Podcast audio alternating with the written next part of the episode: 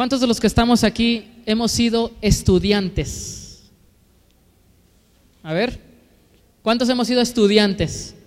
Todos alguna vez estuvimos en un aula de clases, ¿correcto? Todos en algún momento de nuestras vidas pasamos por un momento de estar en un pupitre, en una silla y un profesor enfrente. Parece que la educación es un gran tema del cual por, los siglos de, de este mundo que ha tenido se ha trabajado. Bíblicamente han habido escuelas importantes. Una de las escuelas que más llama la atención en toda la educación, eh, eh, en toda la historia bíblica que tenemos es la escuela de los profetas, por ejemplo. Mientras Jesús estuvo en esta tierra, habían escuelas de los rabinos. Y han habido muchas escuelas en, todo el tiempo de esta historia. Y el objetivo es educar. Educar. ¿Ustedes creen que es importante la educación? Esta iglesia tiene el, el, privilegio de tener muchos maestros. Y hoy en día en la sociedad en la que vivimos, parece que la educación tiene graves problemas. Y hemos escuchado en la sociedad, al menos aquí en México, donde vemos que se le echa la culpa al gobierno de la educación. El gobierno le echa la culpa a los sindicatos. Y ahí se echan bolita de ver quién tiene la culpa del problema de la educación. Y luego los maestros, el padre de familia viene y le echa la culpa al maestro. Y el maestro le echa la culpa al papá y al mamá. Y el niño queda mirando para arriba viendo cómo le echan la culpa a todo mundo. Y él está sufriendo de falta de educación. Esta semana tuve el privilegio, bueno, no el privilegio, tuve, la intención de, de ver un documental. Se llama eh, Un crimen llamado la educación. Y hace poquito escuchamos de sistemas educativos que están revolucionando al mundo, supuestamente. Y, se escucha de un sistema educativo en Finlandia, que está supuestamente revolucionando el mundo. Y entonces hasta americanos se han ido a vivir a Finlandia para que sus hijos sean educados bajo ese sistema. Bueno, este documental, parte del documental es entrevistar a estos niños se están suicidando los niños cuando llegan a la edad universitaria con ese sistema educativo. Y hay un sinfín de proyectos de educación,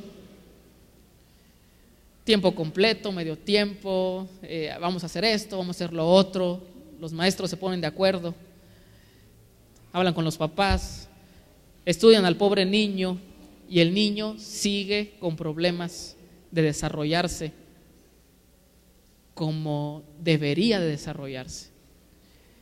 Cada uno de nosotros tuvimos diferentes épocas de educación. Yo lo doy gracias a Dios porque los problemas de mis padres permitieron que tuviese educación en todos lados. Gracias a que mis padres, y no, no, no, fue bonito, ¿verdad? Pero gracias a que mis papás estaban divorciados o estaban lejos de casa, pues me mantenían en escuelas. Yo iba a los 12 años con los ingenieros de Pemex a estudiar programación. ¿Por qué? Porque mis papás no sabían dónde meterme para poder mantenerme, ¿qué cosa? Ocupado en las tardes. Yo agradezco a Dios porque aprendí que era la lógica computacional a los 12 años. Y eso me ayudó mucho después. Trabajé Excel, Word, PowerPoint, diseñaba páginas web a mis 14, 15 años. Cuando estuve en Estados Unidos, después, eso fue aquí en Veracruz, cuando estuve en Estados Unidos y en la iglesia veía que había una gran necesidad, como hoy nuestros muchachos nos apoyan, pues yo dije, yo todo eso lo sé hacer. Y sin problemas en la iglesia grababa los temas, los transmitía y hacía discos y hacía un sinfín de cosas por la iglesia. Y, eso, de esa, forma Dios me llamó para servirle de tiempo completo en su iglesia. Agradezco a Dios por esos problemas de mis papás Porque gracias a esos problemas me pasaron de Coatzacoalcos a Torreón, Coahuila, de Torreón, Coahuila a Monterrey, de Monterrey a Montemorelos, de regreso a Veracruz. En Veracruz me despidieron de una escuela porque ya era muy tremendo. Perdí el año, me mandan a otra escuela pública. Mi tío era el director de esa escuela, andaba sobre mí, me reprueba mi tío y entonces me mandan a Estados Unidos con un desfase de años por mi hiperactividad. Y llegué a Estados Unidos y entonces mi papá me mete a una escuela, eh, una preparatoria militarizada para que me calmara. Gracias a Dios por esa prepa, porque en esa educación aprendí la disciplina, aunque ya había estado en los clubes, había estado en la iglesia de una u otra manera, el sargento no era fácil, ¿verdad? Un, hombre de 70 años, moreno, negro, altote, ¿verdad? Gritándome, escupiéndome aquí en la cara cuando no hacía caso. hay muchos tipos de educación. Y, y lo que haya sucedido en tu educación o en la mía, aquí estamos hoy adorando a Dios este sábado. Amén.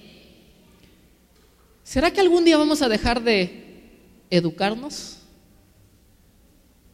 ¿La educación es progresiva o se detiene en algún momento de nuestras vidas? Es constante.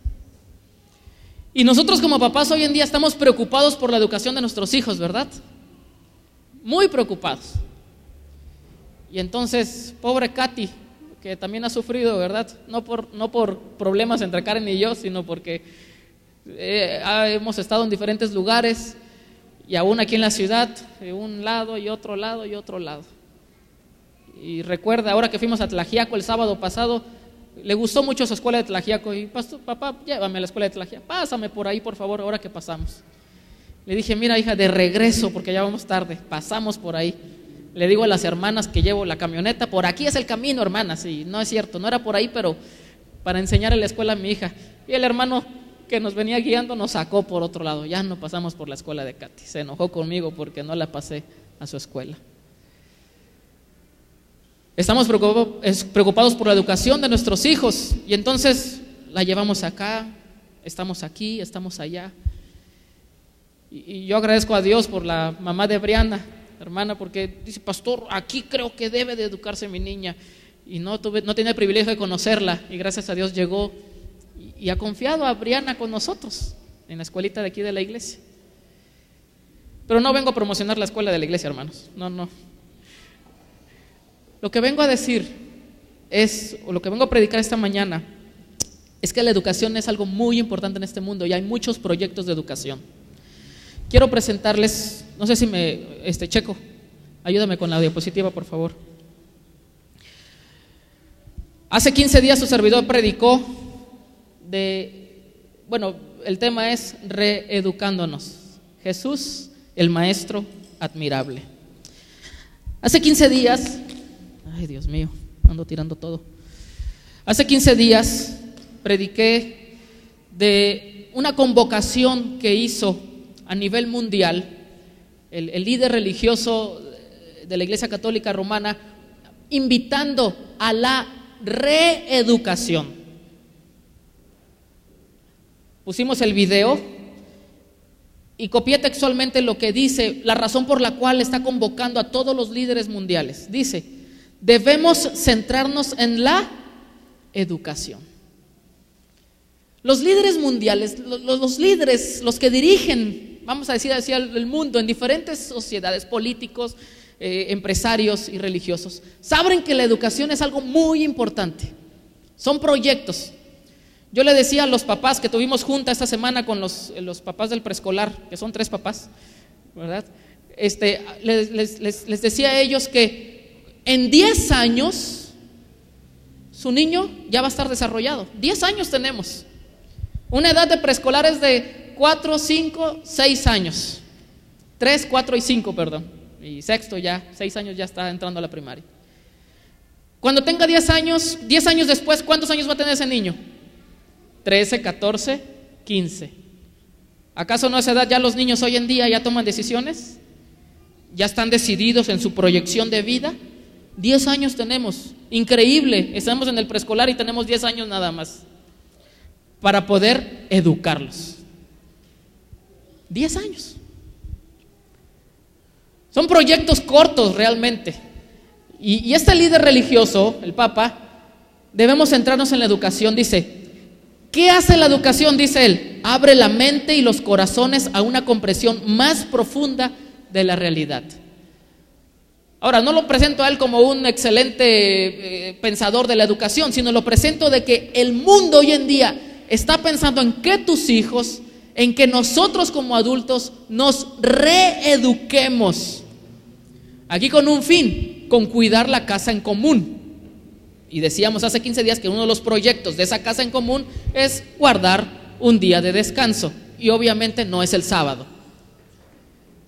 Pero ellos que conocen perfectamente cómo funciona la educación y hacia dónde va dirigido este mundo, están buscando educar. Educar. ¿Y nosotros como iglesia? ¿En qué estamos pensando? Dice, los corazones a una comprensión más profunda de la realidad. Necesitamos un pacto educativo global que nos eduque a un nuevo humanismo. Repito, el objetivo de estas reuniones son llevar a cabo el cuidado de la casa en común, de va inmiscuida, y leímos la encíclica Laudato Si, va inmiscuida el día de adoración, que es domingo para ellos. Como iglesia tenemos aquí, en un estado muy lejos de Vaticano, muy lejos, en una ciudad no la mejor del gobierno federal, no la mejor de México, en una avenida, sí, muy principal, muy buena, pero tenemos un proyecto de vida para nosotros personalmente como, como, como miembros de iglesia y hacia nuestros hijos, una educación. Ahora la pregunta es, ¿qué tipo de educación?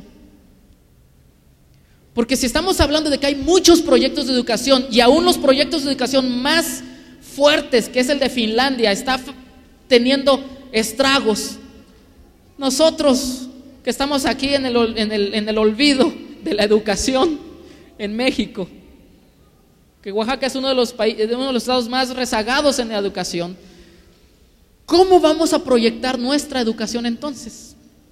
Y por eso el título de este tema se llama Jesús el Gran, el Maestro admirable. Hay muchos proyectos de educación, pero Jesús presenta un proyecto de educación. ¿Lo conocemos? ¿Hemos sabido cómo Jesús nos pide que nos eduquemos a nosotros mismos? Hermanos, tenemos una luz increíble y tenemos muchos libros. La educación, la educación adventista, consejos para padres, maestros y tutores y porciones y porciones en, el, en todos los tomos de testimonios para la iglesia donde hablan cómo debemos educarnos. Pero lamentablemente como iglesia hemos estado a veces un poco alejados de esa educación y creemos que llevar a nuestros niños o nosotros mismos educarnos de otras formas y de otras maneras, vamos a llegar a ser superiores a la educación que Jesús nos presenta. Jesús presenta un modelo educativo de vida. Tenemos que conocerlo y practicarlo. Amén. ¿Quieren conocer cuál es? Antes de ir a las diapositivas, quiero invitarles en Isaías capítulo 9, versículo 6. Isaías capítulo 9, versículo 6 da una profecía acerca de Cristo Jesús que se cumplió.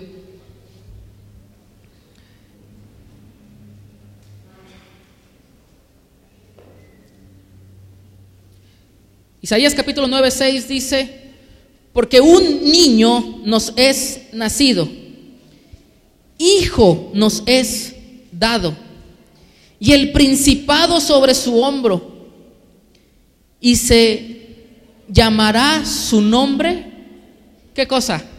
Admirable, consejero, Dios fuerte, Padre eterno, ¿y qué cosa? Y príncipe de paz. ¿A quién se le dan estos nombres a Jesús. Es príncipe de paz, es Padre eterno, es Dios fuerte, es consejero y es admirable. Aún en todo el estudio antropológico se reconoce a Jesús como un gran líder.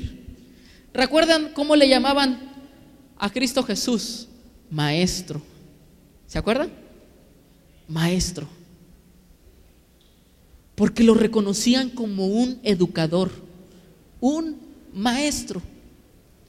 ¿Qué educaba? ¿Qué enseñaba? ¿Qué presentaba a Jesús ante sus discípulos y ante la sociedad en la cual se, se, dirigía? ¿Cómo era su forma didáctica de trabajar? ¿Cómo servía a la humanidad? ¿Cómo era su plan de clase? Quiero invitarles entonces que vayamos a Marcos capítulo 3, versículo 4. Marcos capítulo 3, versículo 4. Un ejemplo de cómo lo hacía Jesús era cuando él sanaba. Cuando él sanaba, enseñaba. Cuando él predicaba, enseñaba. Cuando tenía a las gentes con él, enseñaba. Su trabajo fue educar. La sociedad hoy en día está educando con otros fines, pero está educando. Y tú y yo podemos estar inmiscuidos en esa educación falsa que este mundo está presentando. Tú y yo somos invitados a ser educados por el gran maestro. Por ejemplo, ¿se acuerdan del sábado? El sábado para los judíos era una cuestión de una carga, un yugo. Jesús les dijo, es un yugo ni ustedes mismos los pueden llevar. ¿Cómo están pidiendo que los otros lo lleven? Y entonces Jesús les dijo, es lícito en los días de reposo hacer bien o hacer mal, salvar vida o quitarla. ¿Qué estaba enseñando ahí Jesús a sus oyentes? ¿Acaso ustedes van a hacer bien en sábado? Sí, decían ellos. ¿Van a hacer mal en sábado? No. La enseñanza que Jesús estaba dejando en ese texto y en, esta, en esta situación acerca del hombre de la mano seca es que era correcto sanar en sábado. Algo que los judíos no aceptaban, algo que la escuela rabínica tenía en sus políticas, algo que en los, los hospitales de Israel tenía establecido. No sanamos en sábado, porque es día de reposo. Y Jesús reeducó la medicina en ese tiempo. Es lícito sanar en sábado.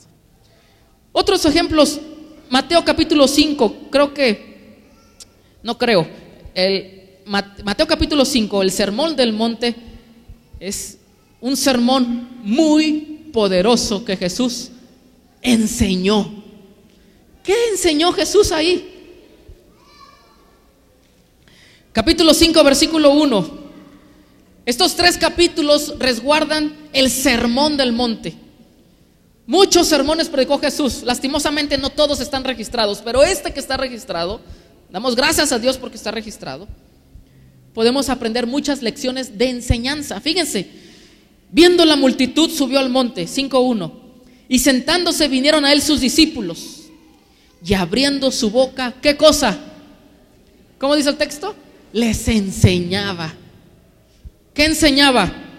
Bienaventurados los pobres en espíritu, porque de ellos es el reino de los cielos. ¿Qué enseña hoy el mundo acerca de esta bienaventuranza? ¿Acaso este mundo dice, bienaventurados los pobres? ¿Bienaventurados quiénes? Los ricos. Tengo el privilegio ahorita de vivir en San Felipe, en San Felipe del Agua y, mi esposa atiende muchos alumnos de gente con mucho dinero. Y hoy me venía contando su, mi Karen que uno de sus alumnitos le dijo, le voy a pedir a Santa Claus. Mi esposa ya perdió dos alumnas por andar diciendo que Santa Claus no es verdad. Vino la mamá regañando a la maestra que por qué le anda diciendo eso a sus alumnos. Así que ella aprendió a no decir que Santa Claus es malo. Bueno, no, no decir que eso, sino simplemente se queda callada ya Karen porque dice, no, estos hay unas broncas serias aquí cuando uno quiere educar a los niños correctamente. Así que le voy a pedir a Santa Claus un piano, dice. Ah, qué bueno, le dijo Karen al, al niño. Entonces dice, pero un piano de cola, maestra, ¿cuánto cuesta? Dice, bueno, un piano de cola está arriba de 500 mil pesos, 800 mil pesos. Entonces le preguntó, ¿y tú puedes comprar un piano de cola? ¿Puedes pedirle a Santa Claus un piano de cola? Sí, dice, sí puedo pedirle a Santa Claus un piano de cola. Dice, ¿y tu, ¿y tu papá crees que va a permitir que Santa Claus? Dice, sí, dice, somos muy ricos, tenemos mucho dinero. En la clase de, en la clase de, en la clase de, de Katy, eh, el, director que es mormón, la escuela no es mormona, pero el, el dueño es mormón, dice, todos los niños que recibimos tienen un problema serio, la riqueza, dice. La escuela está ahí en San Felipe, la riqueza. Tienen un alto nivel de ensanchez, dice, no, no se puede trabajar con ellos.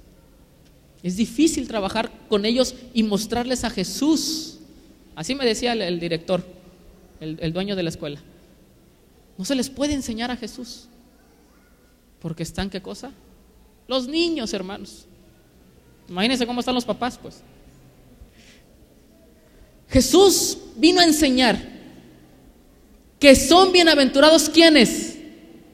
Los pobres en espíritu. ¿No decimos amén? Porque el gran maestro, el gran educador, el modelo educativo de Cristo Jesús dice que son bienaventurados los pobres en espíritu. ¿Por qué? Él dice por qué. El maestro dice por qué. Porque de ellos, ¿qué cosa? Es el reino de los cielos. ¿Decimos amén? No somos dueños de esta tierra, hermanos. No somos dueños de unos metros cuadrados de aquí o allá. Somos dueños del reino de los cielos. En una educación, en un modelo educativo donde Jesús es el maestro, nos enseña a nosotros, le enseña a nuestros hijos que somos bienaventurados cuando nuestro espíritu está en Cristo Jesús. Ese es el modelo educativo de Jesús. ¿Cuántos quieren que Jesús sea su maestro, hermanos? Amén. Yo quiero que Jesús sea mi maestro. Fíjense lo que sigue diciendo, las bienaventuranzas. Bienaventurados los que lloran. ¿Por qué? Porque ellos recibirán consolación. ¿Qué enseña este mundo? Bueno, hoy en día la psicología ya empieza a meter, no, no, no, llore hija, llore, desahógese. Pero cuando estábamos chicos, los que esta generación que está aquí, ¿cómo nos decían nuestros papás? No chille, Bienaventurados los que lloran. ¿Por qué lloramos? ¿Por qué se escurren lágrimas en nuestros ojos muchas veces, hermanos? ¿Porque estamos contentos acaso? ¿Porque hay mucho dinero? ¿Porque hay salud? ¿Verdad que no? Lloramos porque necesitamos qué cosa? De salud. Porque vemos a nuestro hijo, a nuestra hija que está sufriendo. Lloramos.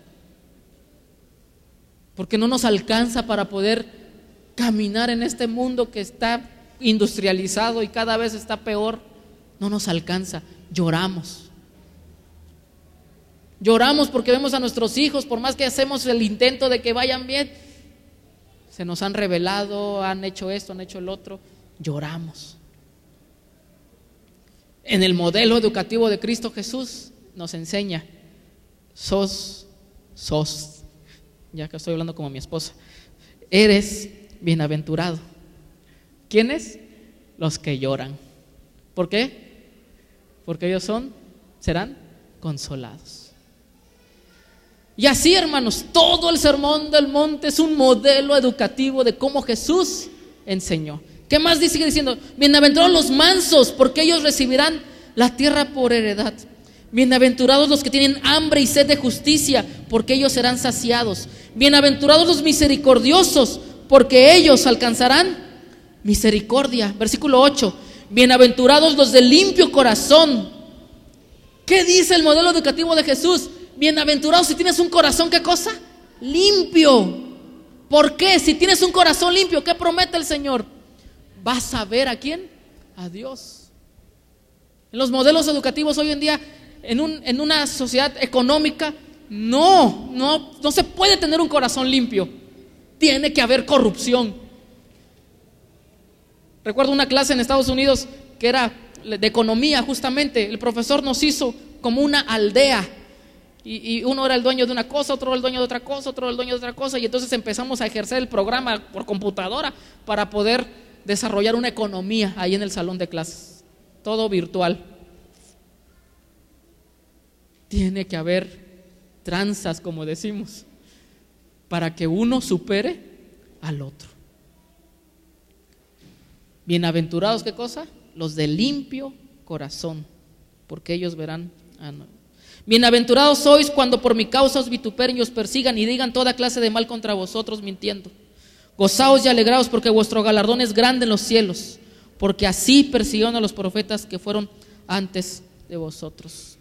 El modelo educativo nos dice, vosotros sois la sal de la tierra. El modelo educativo de Jesús nos dice, vosotros sois la luz del mundo. En el versículo 17 Jesús le enseñó a los israelitas y nos enseña a nosotros hoy en día que no ha venido para abolir la ley o los profetas, dice el versículo 17. No he venido a eliminar la ley de Dios, sino qué cosa? He venido a cumplirla. Porque de cierto os digo que hasta que pase el cielo y la tierra, ni una jota, ni una tilde pasará de la ley, hasta que todo se haya cumplido. Cristo enseñó, fue el maestro de maestros.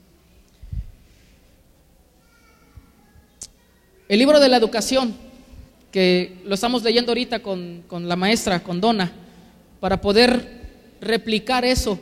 Quiero decirles, hermanos, que es difícil. Estamos, no, no, no voy a decir diseñando ni ideando un modelo educativo, porque ya está escrito, pero no tenemos el ABC que nos diga, hoy lunes vamos a hacer esto con los niños. ¿Por qué? Porque no se ha hecho. Yo no sé la iglesia adventista oficialmente por qué no se ha hecho un modelo educativo a base de los libros que tenemos. Hablando ya de un preescolar, de una primaria, de una secundaria. Y estamos trabajando, gracias a Dios, a través de Leiden y, Donna, estuvieron trabajando y encontraron algunos modelos educativos que a través de Génesis vamos a enseñar. ¿No? Y cuando pasamos por la genealogía, pues hablamos de la familia de Dios. Cuando pasamos por la creación, pues hablamos de los números, de los animales, de los colores. Y así están aprendiendo los niños ahorita en el preescolar. Pero en estos libros enseña el modelo educativo a grandes rasgos. ¿Qué nos dice? En el Maestro enviado por Dios, es decir, en Jesús, el cielo dio a los hombres lo mejor y lo más grande que tenía. Aquel que había estado en los consejos del Altísimo, que había morado en el más íntimo santuario del Eterno, fue escogido para revelar personalmente a la humanidad el conocimiento de Dios. Es decir, hermanos, este modelo educativo que Jesús nos enseñó viene directamente de dónde?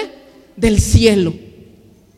El cielo dio a su Hijo unigénito para que pueda aprender cómo trabaja el cielo en la educación.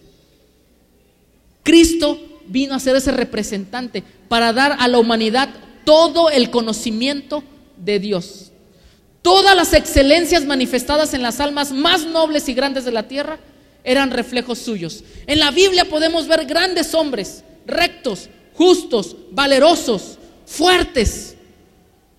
Muchas, muchas historias. Daniel, David, Moisés, Jacob, hombres fuertes, firmes. Dice que en Jesús todos esos personajes se encontraron. Fíjense nada más. La pureza y la bondad de quién? De José. La fe y la mansedumbre y la tolerancia de Moisés. La firmeza de Eliseo. La noble integridad y la firmeza de Daniel. El ardor y la abnegación de quién? De Pablo. El poder mental y espiritual manifestado en todos estos hombres y en todos los demás que algunas veces vivieron en la tierra no eran más que destellos del esplendor de su gloria. En él se hallaba el ideal perfecto. Jesús, el maestro de maestros. Amén. ¿De quién estamos aprendiendo, hermanos? ¿Estamos aprendiendo en la televisión? ¿Estamos aprendiendo en un salón de clases? No estoy diciendo que es malo, por favor, el salón de clases, no me malinterprete. ¿De quién estamos aprendiendo? ¿A dónde estamos escuchando los temas? No, estoy hablando de los predicadores, por favor, tampoco me malinterprete. Pero nuestro gran maestro debe de ser Cristo Jesús. ¿Estamos de acuerdo? Cristo vino al mundo para revelar este ideal como el único y verdadero blanco de nuestros esfuerzos. Para mostrar lo que todo ser humano debiera ser, lo que llegarían a ser por medio de la morada de la divinidad en la humanidad, todos los que lo recibieron. ¿Cuándo fue la última vez que leíste de Jesús?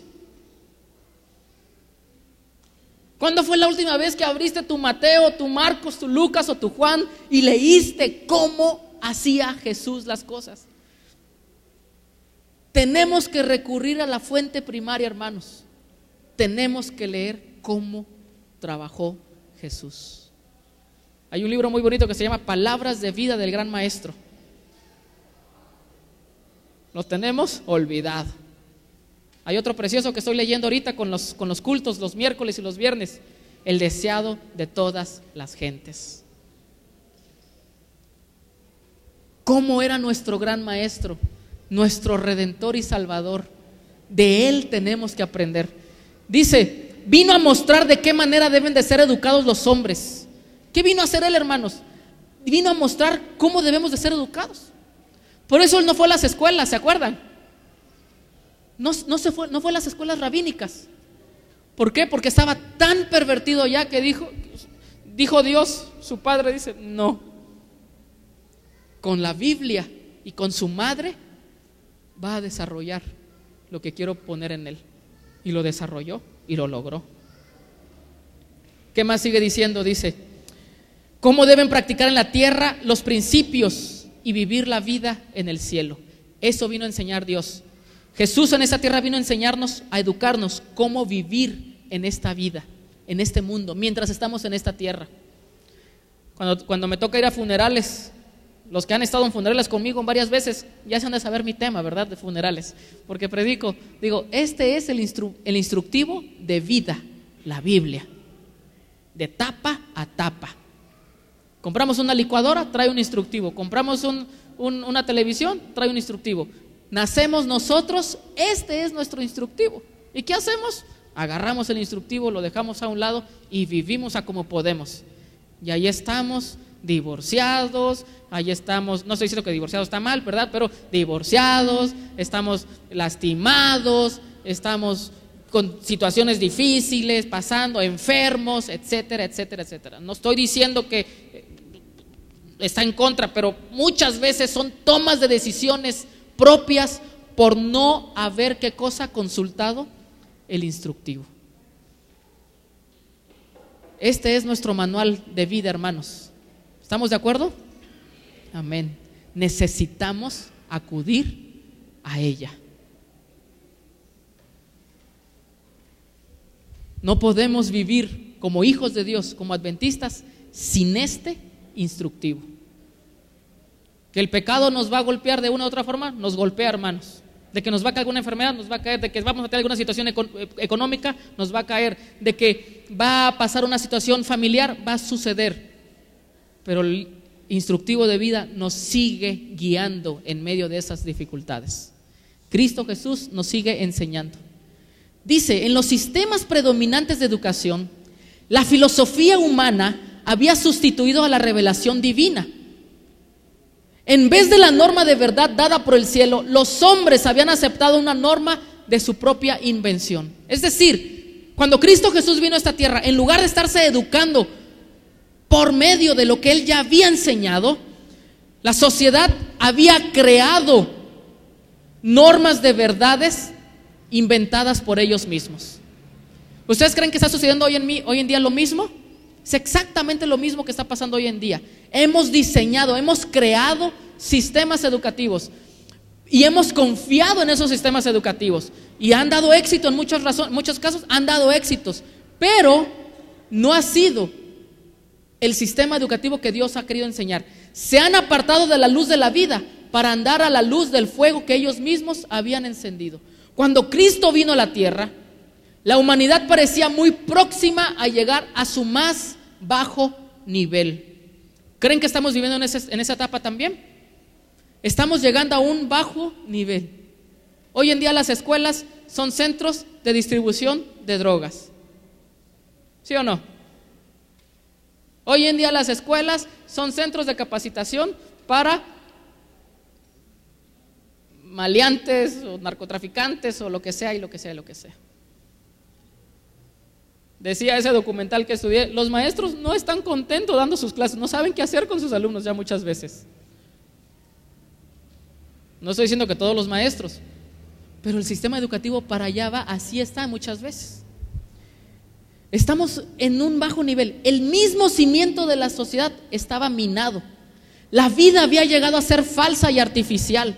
Los judíos, destituidos del poder de la palabra de Dios, daban al mundo tradiciones y especulaciones que adormecían la mente y el alma.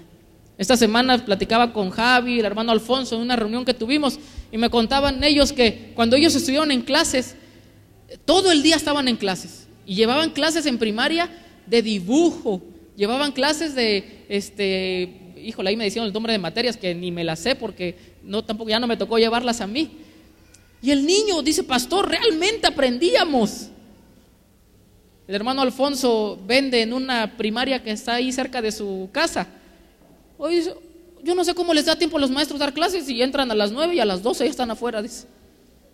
Tres horas nomás. Y en esas tres horas hay recreo. ¿Cómo se puede enseñar así? No era así en un principio. Hemos llegado a, a niveles bajos. El pueblo común se le consideraba como bestias de carga, dice. Hoy en día las sociedades ven a los ingenieros, a los doctores, a los a todos los que están egresando para entrar a un sistema y mantener empresas y mantener sistemas nada más. Pero no para emprender ni desarrollar.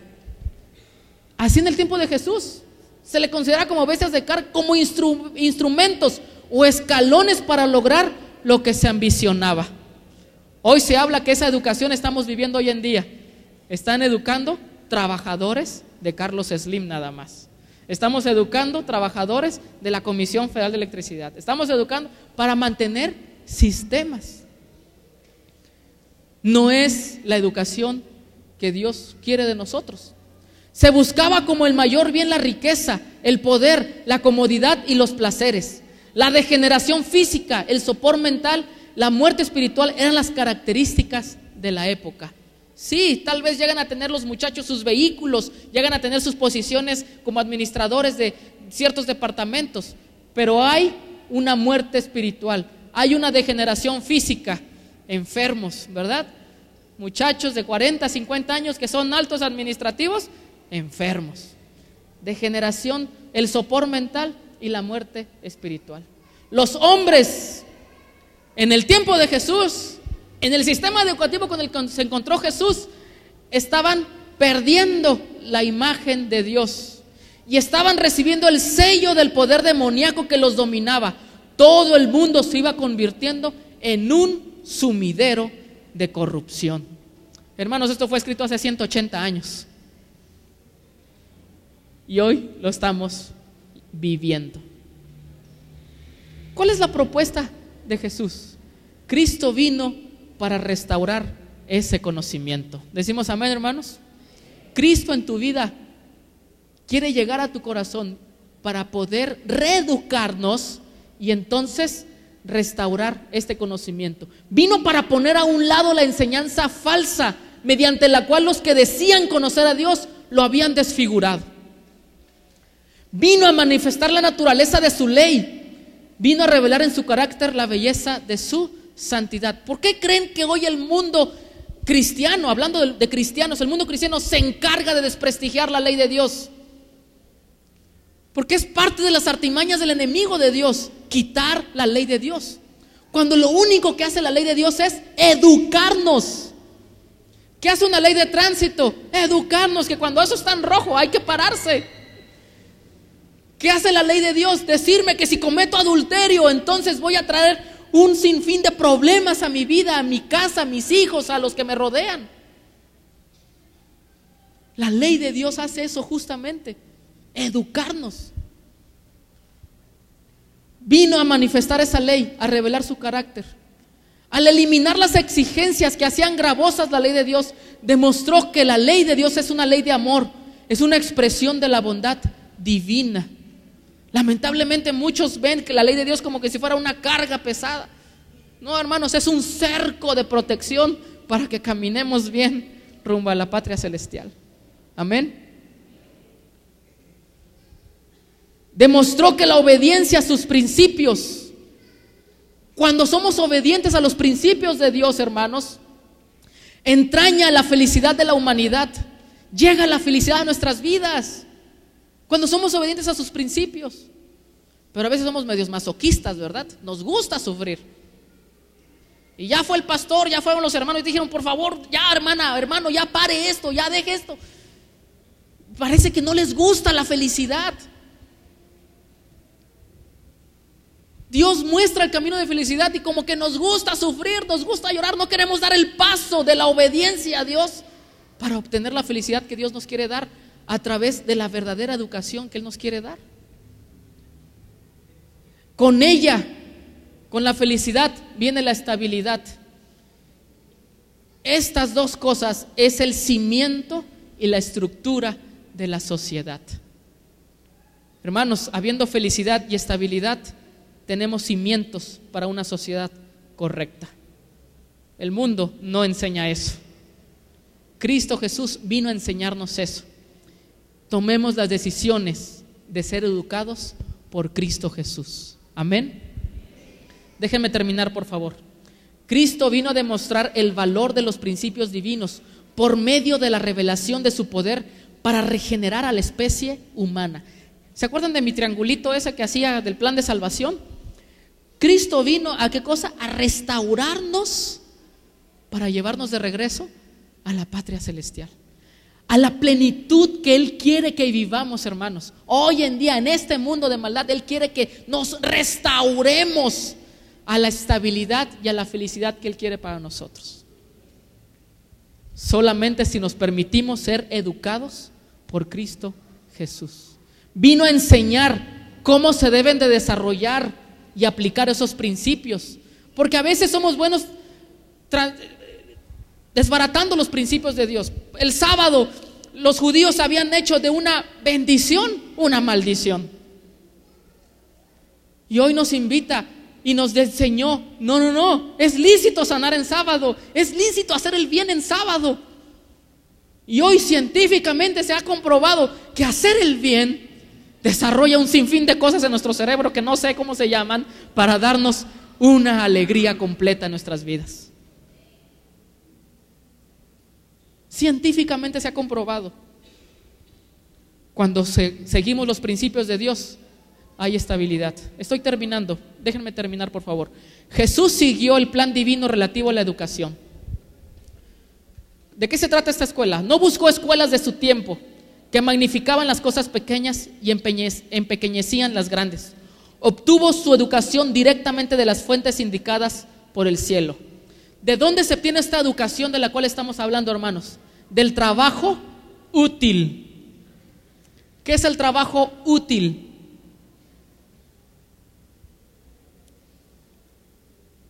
¿Qué es el trabajo útil, hermanos? Ayúdenme. ¿Cómo le enseñamos a un niño un trabajo útil? ¿Hacer un mueble es un trabajo útil? Que el niño sepa cómo funciona toda la electricidad 110 y 220. Bueno, no tan, no tan niño, ¿verdad? No va a ser que un preescolar nos, se nos electrocute. Y es impresionante cómo los niños, la, verdad hermanos, yo no tengo, yo no soy maestro, ¿verdad? No estudié nada de, educación, pero ahora que estoy con, con, los niños en las clases de inglés, dije, Señor, ¿qué voy a enseñarle a estos chamacos? ¿Cómo? ¿Cómo? Sé hablar inglés, pero no tengo la manera cómo enseñarlo, cómo transmitirlo. Y entonces hoy me paré con ellos, dije, muy bien, Ron, les dije, se me quedan mirando. Y entonces empecé a correr yo, Ron, Miren, sin yo decirle en español, entendieron que ron era qué cosa? Correr. Y entonces dije, los verbos, todos los verbos se los voy a enseñar con acciones. Y empecé a hacer todas las acciones en verbo. ¿Y los niños? Ahí está. Y entonces dije, si voy a dar la salón de clases, tienen que conocer el salón de clases. ¿Cómo se llama todo en un salón de clases? Ahorita ya saben cómo se dice techo, cómo se dice piso, cómo se dice todo. Y no me puse en un pizarrón a enseñarles cosa por cosa. Simplemente les digo, window, y salen corriendo para la ventana. Piso, y les digo floor, y se avientan al piso. Roof, y saltan al techo. Y entonces dices tú, ¿cómo Dios nos ayudó a que los niños pudiesen, tuviesen esa esponjita? Es una esponja que jala, jala, jala información. Leíamos que de las cosas, las escuelas, las cosas pequeñas las magnifican, pero Jesús nos enseñó que su educación viene de las fuentes indicadas por el cielo, del trabajo útil. Los llevamos a las hortalizas entonces a los niños y los niños empiezan a, pastor, ¿qué es esto? Y una lombriz. No la mates, le digo. Porque esta lombriz nos ayuda a qué cosa? A abonar la tierra. Esta lombriz se come la hojita y lo que defeca se convierte en un abono perfecto, el mejor que hay. Ningún químico supera a eso que hace la lombriz. Y entonces aprendimos a enseñar a los niños que no deben de matar qué cosa? Las lombrices. ¿Qué hubiéramos hecho otro, en otro momento? ¡Mátala! ¿Verdad? Hemos aprendido, hermanos, el trabajo útil. ¿De dónde más se obtiene esta educación que Cristo quiere enseñarnos? ¿Del estudio de qué cosa? De las escrituras. Y como tercera fuente, la naturaleza de las vicisitudes de la vida. Estos constituyen los libros de texto de Dios. Amén. Trabajo útil, la Biblia, la naturaleza y las experiencias de la vida. Estas cuatro cosas extraen una verdadera educación de Dios. Dice, llenos de instrucción para todos los que buscan con manos dispuestas, ojos abiertos y corazón comprensivo. Solo por la simpatía, la fe y el amor pueden ser alcanzados y elevados los hombres. En esto Cristo se revela como el maestro de los maestros. De todos los que alguna vez vivieron en la tierra, Él solo posee una perfecta comprensión del alma humana. Al revelar en sí mismo el verdadero ideal del hombre, despertaba el deseo y la fe de obtenerlo. En su presencia, las almas despreciadas y caídas se percataban de que aún eran seres humanos y anhelaban demostrar que eran dignas de su consideración. En más de un corazón que pareciera muerto a todas las cosas santas, se despertaron nuevos impulsos. A más de un desesperado se presentó la posibilidad de una nueva vida. La última diapositiva. En el Maestro enviado por Dios, haya su centro toda verdadera obra educativa. Hermanos, queremos aprender de la verdadera educación, leamos a Cristo Jesús. De la obra de hoy, lo mismo de la que se estableció hace 1800 años, hablando de que este libro se escribió hace 180 años, el Salvador dice, yo soy el primero y yo soy qué cosa? El último. ¿Qué más dice Jesús? Yo soy el alfa y la omega. Yo soy el principio y yo soy el fin. El principio de toda sabiduría es el temor a Cristo Jesús. Ojalá, hermanos, que este tema nos ayude a entender qué debemos de estar leyendo, a quién debemos de estar imitando, en qué pupitre de qué salón debemos de estar sentados. Definitivamente, el maestro de maestros es Cristo Jesús. No dejemos de leerlo no dejemos de estudiarlo, no dejemos de imitarlo. Y entonces seremos estudiantes para entrar a la última graduación de esta tierra. ¿Cuál va a ser la última graduación? Cuando Cristo Jesús nos entregue la corona de vida. ¿Todos queremos estar ahí, hermanos? Amén. Yo quiero ser graduado de esa universidad, ¿verdad?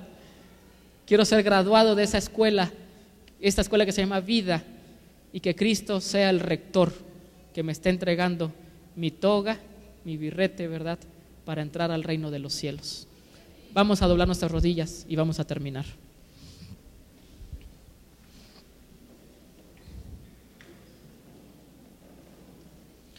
Padre nuestro que estás en los cielos, alabado y glorificado sea tu nombre, Señor, en esta hora. Te damos gracias porque nos permites hoy estudiar la importancia de la verdadera educación. Ayúdanos, Señor, nosotros como adultos, como jóvenes, a aprender de ti cada día más. Pero hay una gran responsabilidad con los que vienen detrás de nosotros, nuestros niños. Ayúdanos, Señor, a poder transmitir esta educación y que ellos también de ti puedan obtener todas las enseñanzas de vida. Puedan ser pobres en espíritu. Puedan llorar, Señor. Puedan tener ese encuentro contigo para que tú seas su consolador, para que tú les des las riquezas celestiales. Y entonces, muy pronto, nos graduemos en esa segunda venida y entremos al reino de los cielos. Hoy el mundo, Señor, está educando. Hoy los líderes religiosos, Señor, están convocando para que todas las áreas de la sociedad se reúnan y replantear la educación de este mundo. Pero sabemos, Señor, que la verdadera educación proviene de ti, nuestro Maestro Ayúdanos, Señor, para que nosotros también en este diminuto lugar podamos aprender de ti y desarrollar la verdadera educación que tú nos has presentado. Y aquí estamos, Señor, iniciando con proyectos para tu honra y tu gloria. Bendícelos. Bendice esta iglesia de Cuauhtémoc, por favor. Te rogamos por los recursos que se están empezando a necesitar para seguir desarrollando estas áreas. Te rogamos, Señor, por la iniciativa de tus jóvenes de esta iglesia para que puedan hacer crecer tu empresa, tu educación, tu reino en esta tierra. Y no vayan afuera, Señor, a edificar otros reinos y otros imperios. Es aquí, Señor, el lugar donde debemos de desarrollarlas para tu honra y tu gloria. Ayúdanos. Es grande la tarea, Señor. No nos da el día para desarrollarla Necesitamos más manos, necesitamos más mentes, necesitamos más personas, Señor. Y solo tú has de guiar a tu iglesia de Cuauhtémoc para que la lleves al éxito en esta importante labor de hacer crecer tu reino en esta tierra. Bendice tu iglesia, bendice a tus familias presentes y a los que nos han acompañado el día de hoy. En Cristo Jesús se lo pedimos y agradecemos. Amén. Amén.